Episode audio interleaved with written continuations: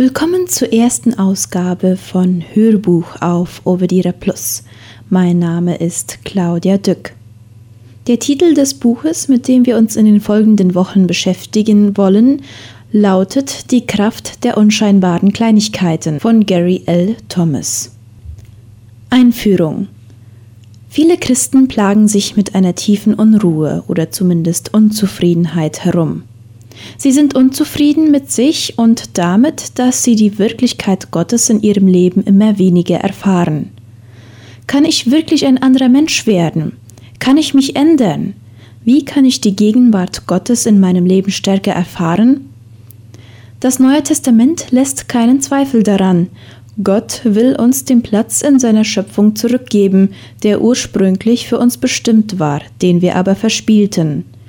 Er will uns zu seinen Söhnen und Töchtern machen.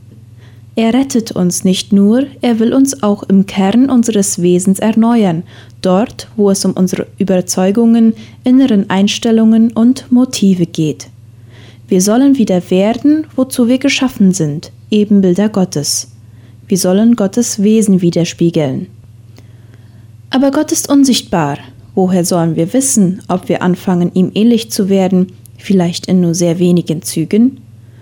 Schauen Sie sich Jesus an. Er zeigt uns, wie Gott ist, in seiner Persönlichkeit, in seinem Charakter, in Eigenschaften wie Demut, Geduld, selbstloser Liebe sehen wir das Wesen Gottes. Seit frühester Zeit haben die Christen sich bemüht, Jesus nachzuahmen, seinem Vorbild ähnlich zu werden.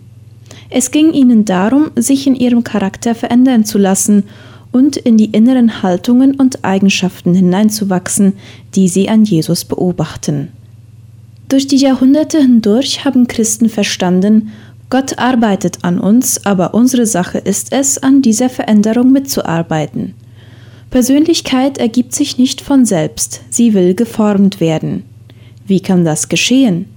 Indem wir täglich ganz bewusst unsere inneren Haltungen und Motive von Gott formen lassen indem wir unsere tief sitzende Selbstbezogenheit aufbrechen lassen und uns durch Gott und seinen Geist bestimmen lassen, der in uns die Eigenschaften hervorbringen will, die wir an Jesus sehen.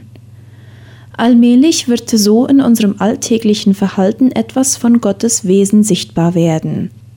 Wir können tatsächlich vor den Menschen unser Licht leuchten lassen, wie Jesus es gesagt hat und wir werden seine Gegenwart in unserem Leben nicht mehr vergeblich suchen.